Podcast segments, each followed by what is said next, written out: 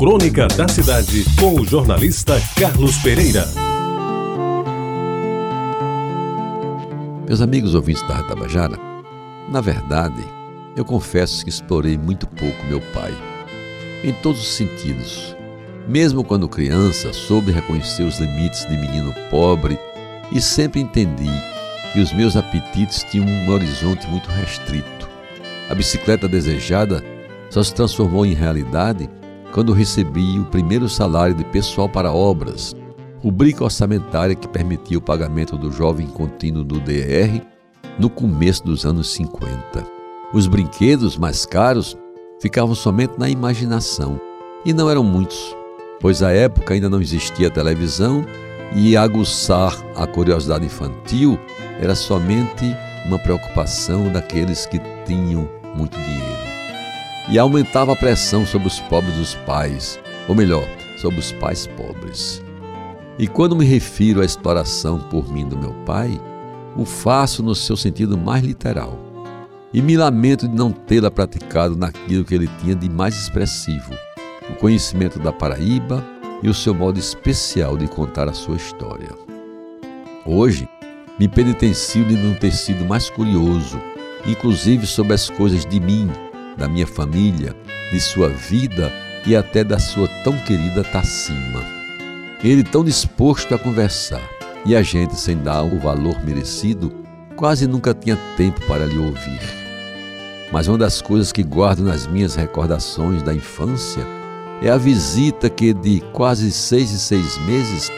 fazíamos ao sítio de João Lima. Para chegar lá era preciso usar o bonde circular trincheiras pegando na Floriano Peixoto e saltando ali em frente à usina Cruz do Peixe, hoje Energisa, bem perto de onde é hoje o Hospital Edson Ramalho. Eu lembro que de construção, nas proximidades do sítio de João Lima, só havia o Cinema Metrópole, aquele que hoje se transformou em várias lojas e que está atrás do Colégio das Lourdinas, inexistente naquela época. Estávamos aí pelos anos de 45, 46, se tanto tendo eu sete, oito anos, e pelo menos duas vezes por ano meu pai nos levava, eu e meus irmãos, a passar um domingo no sítio de João Lima, uma área verde cheia de fruteiras e plantas de belas flores, com uma modesta casa no meio. Eram acácias, ipês e, sobretudo, mangueiras, cajueiros, pitombeiras, coqueiros e uma enorme jabuticabeira que fazia nossa alegria quando era tempo de safra e que nos fazia perguntar, entre uma e outra jabuticaba escorrendo pela goela abaixo, num gostinho de ver a mais, somente permitido a quem viveu naqueles tempos. A pergunta era essa: por que uma árvore tão grande dá um fruto tão pequeno? Pois bem, enquanto seu Benedito jogava a conversa fora, fumando seu cigarro História, depois ele deixou de fumar para sempre, e tomavam ele e João Lima um café bem forte, daqueles plantados, colhidos e torrados em casa. Nós outros meninos daquele tempo, despreocupados da vida, vivíamos sem saber o melhor de tudo. Calça curta, pés descalços, debaixo das frondosas fruteiras, éramos de fato crianças, até do brincar com a baladeira, tentando acertar a cabeça da lagartixa que teimava em nos desafiar usando como bala os caroços de carrapateira, que depois de muito tempo vinha saber se chamava também de mamona,